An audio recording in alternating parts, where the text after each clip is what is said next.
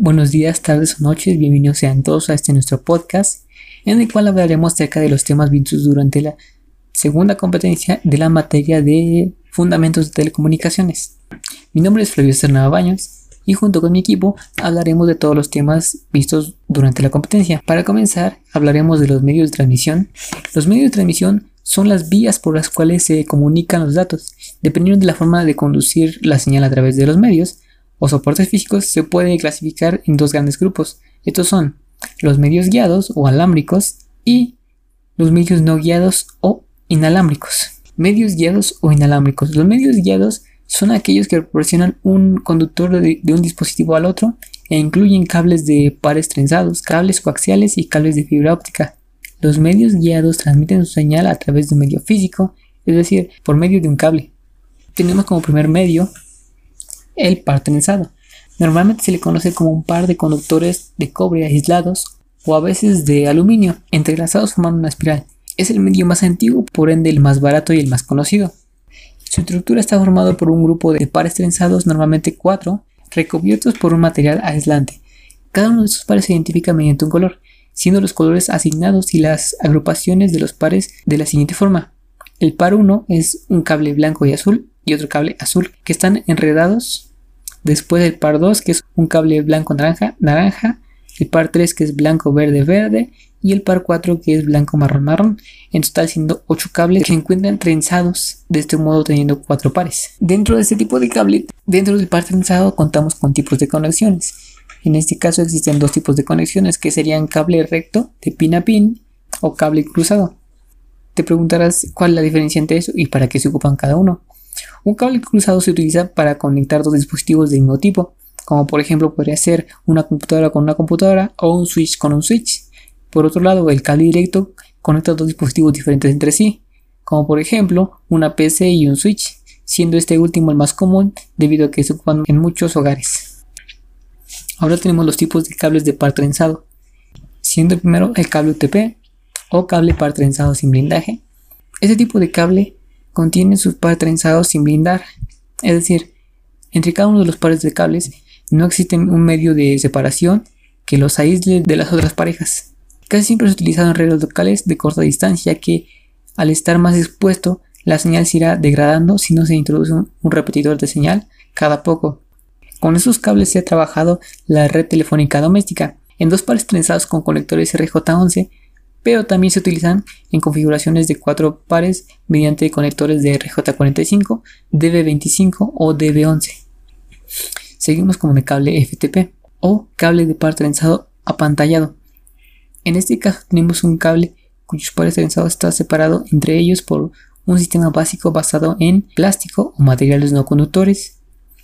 En este caso el apantallamiento no es individual, sino que global, que envuelve a todo el grupo de pares trenzados y está construido de aluminio. No cuenta con tan buenas prestaciones como el cable STP, pero sí mejora los UTP en cuanto a distancia y aislamiento. Son muy utilizados y utilizan el conector RJ45 y su impedancia característica es de 120 ohms. Después contamos con el cable STP o par trenzado blindado individual. En este caso sí ya que tenemos cada uno de los pares trenzados rodeados de una cubierta de protección normalmente hecha de aluminio. Estos se utilizan en cables que requieren más altas prestaciones como los nuevos estándares Ethernet, en donde se necesita un alto ancho de banda, latencias bajas y bajísimas tasas de errores de bits. Son cables más caros que los anteriores y permiten trazar mayores distancias sin necesidad de repetidores. Su impedancia característica es de 150 ohms. Cable SSTP o cable de par trenzado laminado blindado individual. Ahora tenemos un cable con la estructura propia de un cable STP, es decir, con cada uno de los pares trenzados recubiertos por aluminio, pero a su vez encontramos un forro global alrededor del material LSZH. Este cable es de más altas prestaciones, con excelente protección frente a altas frecuencias y gran capacidad de transmisión a largas distancias. Su pantalla global irá de forma general conectando a la toma de tierra de los equipos para eliminar de este modo la tensión residual. Por supuesto, es el cable de mayor coste de la lista. Su resistencia es de 100 ohms es compatible con los conectores RJ45. Cable SFTP o cable laminado apantallado individual. Este cable se basa en la construcción del cable FTP, pero En el apantallamiento global se le ha añadido una malla metálica LSZH alrededor para aumentar el aislamiento del cable. Al igual que la anterior, esta lámina irá conectada a la toma de tierra en el dispositivo que la tenga. Estos mejoran la presentación del cable FTP, aunque siguen siendo inferiores a los cables SSTP. Ya que conocemos todos los tipos de cables de par trenzado, pasemos a las categorías, en total siendo 10 con 3 subcategorías por así llamarlos. La categoría 1 tiene un ancho de banda de 1 MB por segundo, se utilizaba mayormente en teléfonos y modems hace mucho tiempo y únicamente se usa en cables UTP. Categoría 2, que es de 4 MB por segundo, que se usaba en antiguos terminales y únicamente se utilizaba en cables UTP. Categoría 3, de 10 a 16 MB por segundo y 16 MHz. Se utilizaba en cables UTP. Categoría 4, 16 megabits por segundo y 20 MHz. Categoría 5, 100 megabits por segundo y 100 MHz. Se utilizaba el cable UTP. Categoría 5E, 1 gigabit por segundo y 100 MHz. Se utiliza en cables UTP y FTP. Categoría 6, 1 gigabit por segundo y 250 MHz. Se utiliza en cables FTP, STP, SFTP, SSTP. Categoría 6E, 10 gigabits por segundo, 500 MHz. Se utiliza en cables FTP, STP, SFTP, SSTP. Categoría 7, multitransferencia y 600 MHz. Se utiliza mayormente en telefonía y televisión y se aplica a los cables FTP, STP, SFTP, SSTP. Categoría 7A, multitransferencias a 1000 MHz. Se utiliza en cables SFTP y SSTP. Categoría 8, 40 gigabits por segundo y 1200 MHz en cables SFTP y SSTP. Categoría 9 a 25.000 MHz se utiliza en cables SFTP y SSTP de 8 pares. Categoría 10 y la última a 75.000 MHz en cables SFTP y SSTP de 8 pares. Estos son básicamente todos los tipos de cables de par trenzado que existen actualmente. Ahora pasemos con el cable coaxial. Es un cable utilizado para transportar señal eléctrica de alta frecuencia que posee dos conductores concéntricos, uno central llamado positivo, encargado de llevar la información, y uno exterior de aspecto tubular llamado malla o blindaje, que sirve como referencia de tierra y retorna las corrientes. El cable coaxial es un medio de transmisión relativamente reciente y muy conocido, ya que es más usado en los sistemas de, de televisión por cable. Este se encuentra estructurado por un revestimiento exterior, un blindaje de cobre trenzado, un aislante plástico y un conductor de cobre. Después pasamos con la fibra óptica. El cable de fibra óptica es un medio de, networking que puede conducir transmisiones de luz moduladas. En este medio los datos se transmiten mediante unas confinados de naturaleza óptica. Es mucho más caro y difícil de manejar, pero sus ventajas sobre los otros medios lo convierten muchas veces en una muy buena opción al momento de observar rendimiento y calidad de transmisión. La fibra se utiliza ampliamente en telecomunicaciones ya que permite enviar gran cantidad de datos a una gran distancia con velocidades similares a las de radio o cable. Estas se encuentran formadas por un recubrimiento de plástico, un refuerzo de Kevlar, una pantalla plástica y la fibra. Dentro de este existen dos tipos de fuente de luz. Dentro de este existen dos tipos de fuente de luz, medio transmisor y detector, siendo LED y láser. Además, además, la fibra óptica cuenta con dos tipos de fibra, la fibra multimodo y la fibra monomodo. Y te preguntarás, ¿cuál es la diferencia entre estos dos tipos de modo? Pues bien, el monomodo significa que la fibra solo puede propagarse en un modo de la luz a la vez. Sin embargo, el multimodo significa que la fibra puede propagarse varios modos de luz a la vez. La principal diferencia entre fibra monomodo y multimodo es el diámetro del núcleo de la fibra, la longitud de onda, la luz de la fuente y el ancho de banda. Ya que conocemos todos los tipos de medios guiados, pasemos con los medios no guiados. Los medios de transmisión no guiados son los que no confinan las señales mediante ningún tipo de cable, sino que la señal se propaga libremente a través del medio. Entre los medios más importantes se encuentra el aire y el vacío. Tanto la transmisión como la, la recepción de información se lleva a cabo mediante antenas. La configuración para la transmisión no guiada puede ser direccional o omnidireccional. En la direccional, la antena transmisora emite la energía electromagnética concentrada en unas en un haz, por lo que las antenas emisoras y receptoras deben estar alineadas.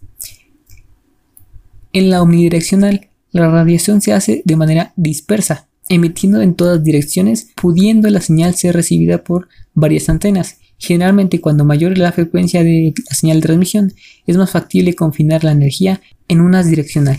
Ya que vi esta pequeña introducción, dejo a mi compañera seguir con los medios de transmisión no guiados.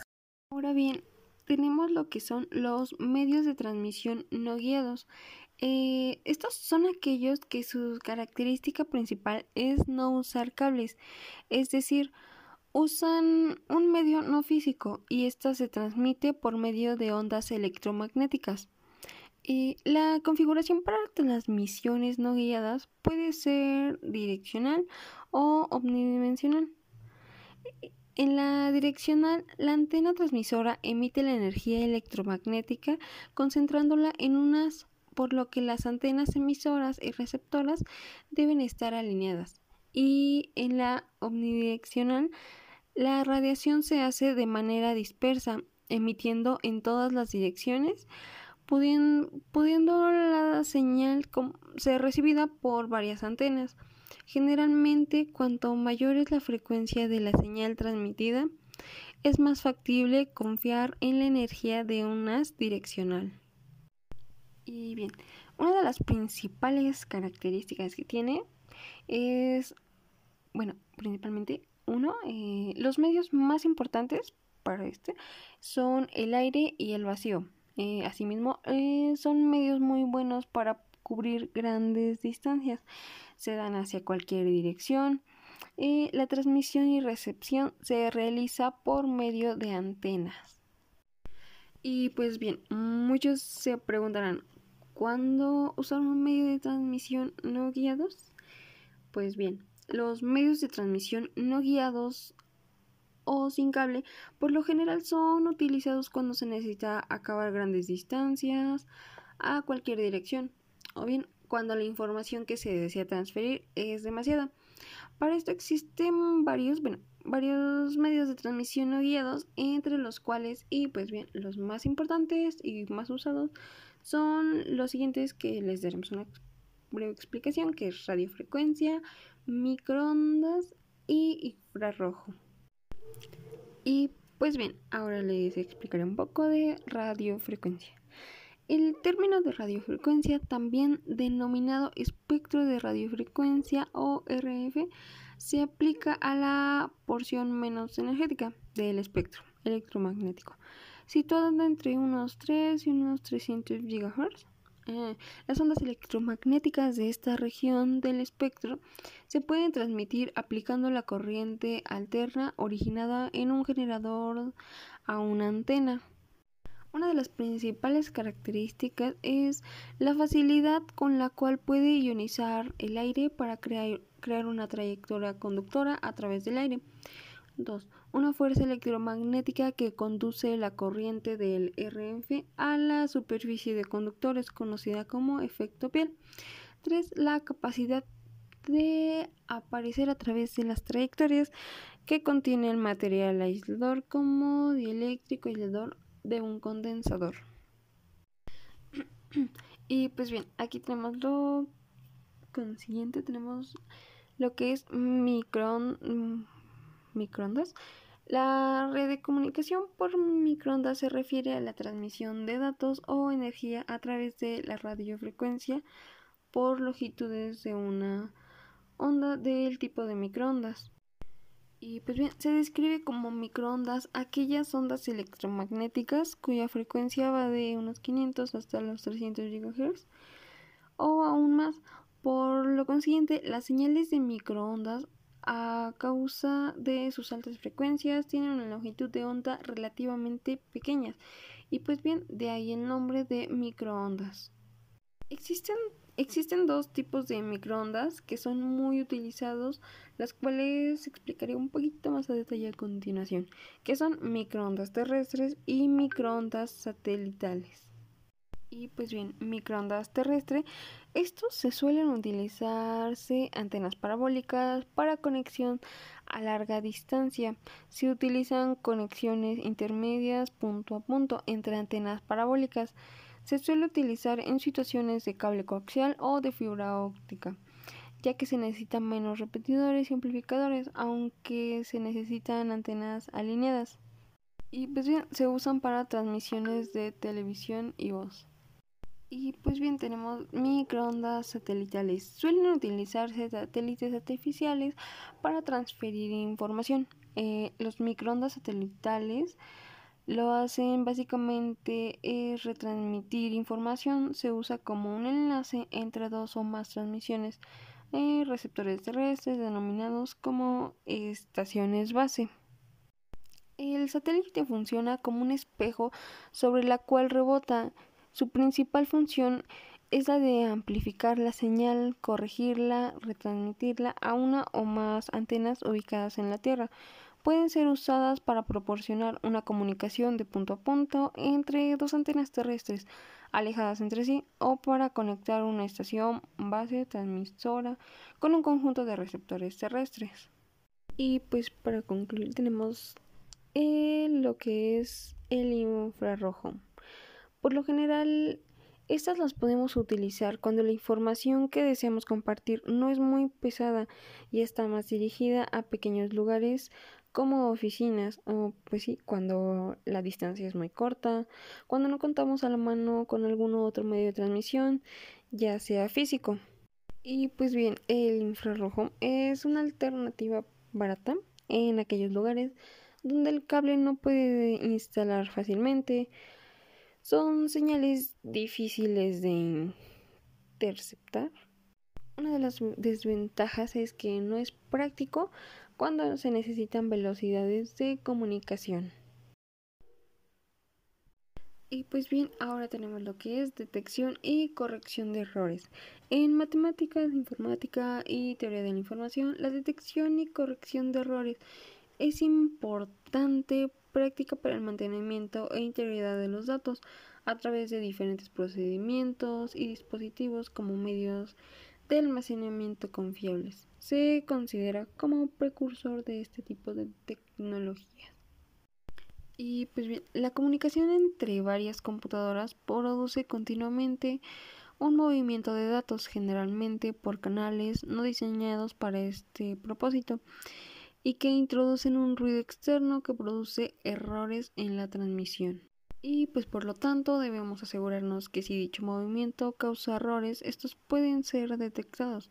El método para detectar y corregir errores e incluir en los bloques de datos transmitidos bits adicionales denominados redundancia. A lo largo del tiempo se han desarrollado dos estrategias básicas para manejar los errores. Una es incluir información redundante en cada bloque de datos para que se pueda detectar y corregir los bits erróneos. Se utiliza códigos de corrección de errores. 2. incluir solo la información redundante necesaria en cada bloque de datos para detectar los errores. En este caso, el número de bits de, de redundancia es menor y se utiliza códigos de detección de errores. Y tenemos una lista de los métodos de corrección y detección de errores.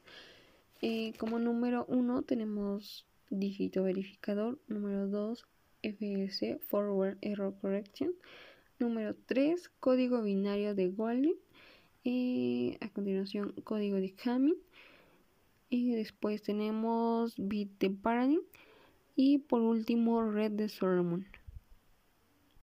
Subtema 1.3.2 Verificación de redundancia longitudinal con sus siglas LRC. Eh, esta principalmente es una técnica la cual nos permite poder organizar los bits en forma de una tabla y esta tabla pues contiene filas y columnas. Eh, esto nos sirve principalmente para poder calcular lo que es un bit de, bit de paridad para cada columna y así poder crear eh, o generar una nueva fila de bits. Típicamente, bueno, estos datos se agrupan en unidades de múltiplos de 8, lo cual es un bit. Eh, estos también se pueden encontrar en 8, 16, 24, 32 bits. Esta función coloca los subtetos eh, debajo uno de otro para poder calcular la paridad de los bits que se están generando.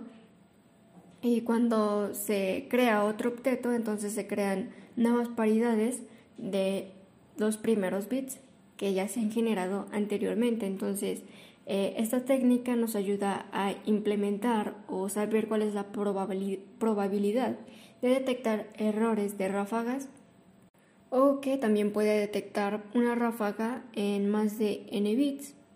Más sin embargo, pues es un patrón de ráfagas que daña pues algunos bits de alguna unidad de datos o también puede dañar a otros bits que están en otra unidad de datos pero en la misma posición. Eh, con esto podemos comprobar que el LRC puede eh, detectar los errores o también no poder, no poder detectar los errores que se generan al generar otro octeto de bits. Y de acuerdo con el sitio web de verificación de redundancia longitudinal, eh, con el autor de Ángel Brito Naves, eh, tenemos que la parte de la verificación de redundancia longitudinal, o también conocida como eh, verificación de redundancia horizontal, esto no consiste en verificar la integridad de los datos mediante la representación de un carácter individual, sino que en verificar la integridad del bit de paridad en un grupo de caracteres. Y bueno, también podemos encontrar lo que son las características de la verificación longitudinal. Eh, la primera es detectar los errores de los bits, detectar los errores de ráfagas siempre y cuando el bit eh, sea cambiado de par a impar, eh, utilizar solo un bit redundante para la unidad de datos, eh, los, bloques a transmitir se organizan en forma de tabla, se añade un bit de paridad por cada columna, se utiliza un bit redundante por unidad de datos e incrementa la probabilidad de detectar errores de ráfagas, y detecta los errores en los cambios de, dos bits en una unidad de datos y dos bits en otra unidad de datos siempre y cuando se encuentren en la misma posición. Eh, también se puede encontrar lo que es la definición de error de bit y sus ráfagas. Eh, el error de bit es un tipo de error que es menos probable en una transmisión de datos en serie, puesto que el intervalo de bit es muy breve, que está uno sobre la frecuencia y el ruido tiene, eh, debe tener una duración eh, muy breve. Y sin embargo puede ocurrir una transmisión paralela en la que el cable puede sufrir alguna perturbación y así poder alterar lo que es el bit en cada byte. Bueno, y como un pequeño ejemplo, imaginemos que tenemos dos unidades de datos. La primera unidad de datos está conformada por cuatro unos y cuatro ceros y la segunda unidad de datos está compuesta por dos unos, cuatro ceros y al final dos unos. Entonces se cambia el primer y el último bit de cada uno de ellos, de estas unidades, haciendo que las unidades de datos sean en la primera unidad 0, 1, 1, 1, 0, 0, 0, 1 y en la segunda unidad de datos sean 0, 1, 0, 0, 0, 0, 1, 0. Entonces, en esto podemos ver que no se pueden detectar los errores utilizando la verificación de redundancia longitudinal. El error de ráfaga eh, significa que uno o más bits de una unidad de datos han cambiado. Eh, los errores de ráfagas eh, no significa necesariamente que los errores se produzcan en un, en un bit consecutivo. La longitud de estas ráfagas se mide desde el principio hasta el último bit y algunos bits intermedios pueden ser correctos.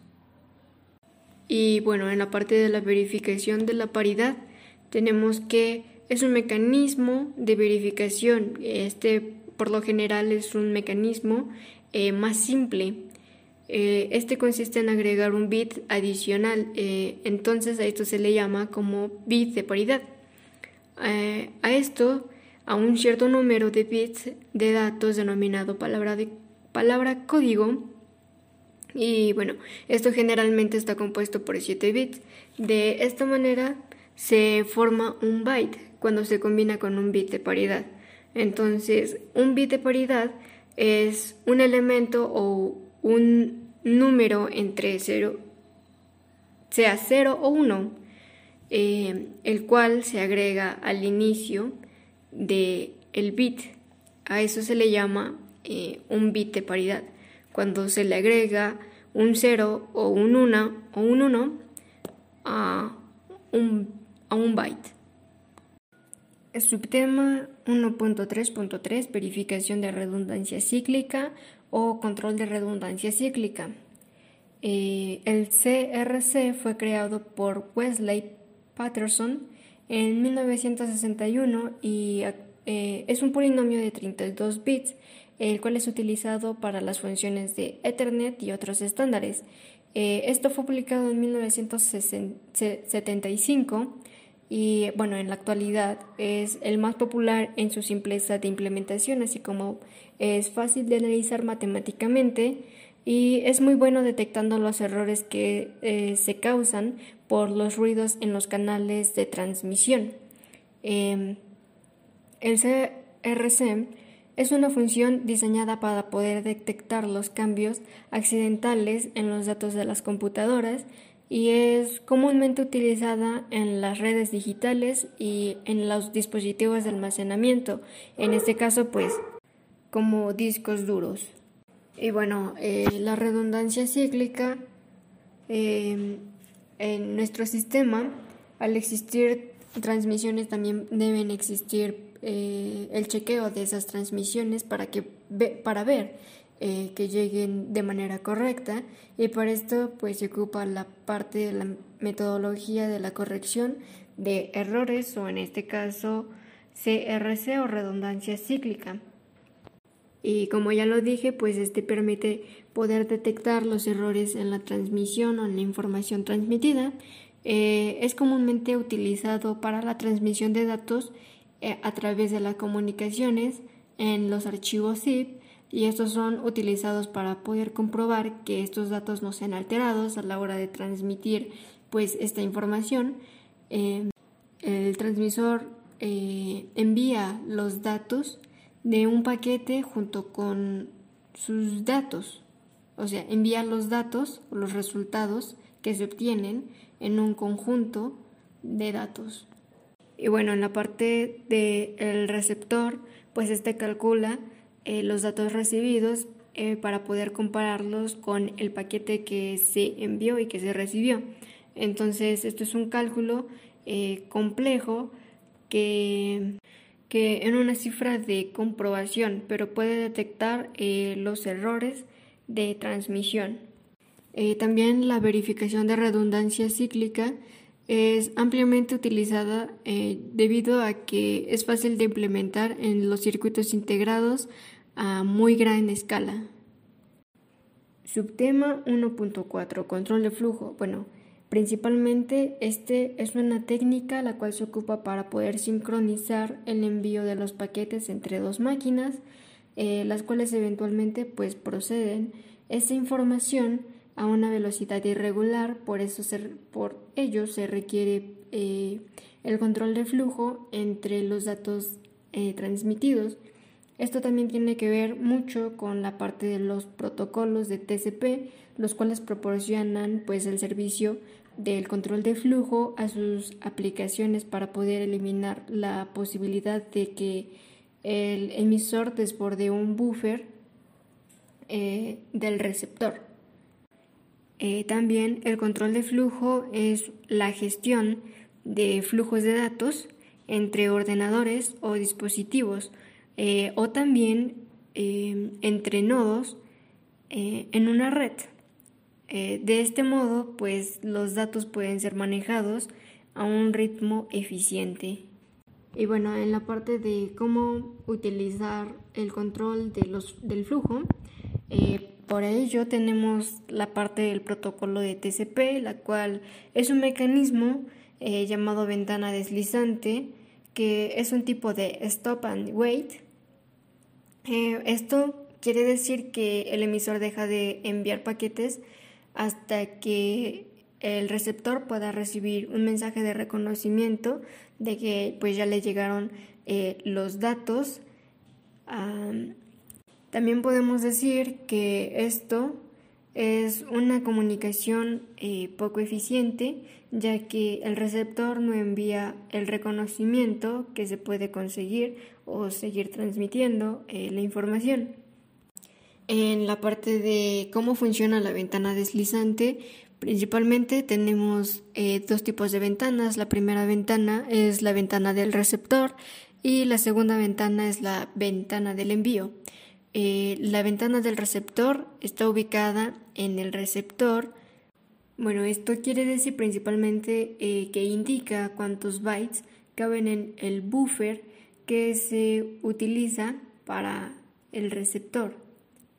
Y la parte de la segunda ventana, que es la ventana de envío, se indican eh, los bytes y del buffer. Los bytes del buffer de envío en los cuales nos espera pues una confirmación de envío, por así decirlo.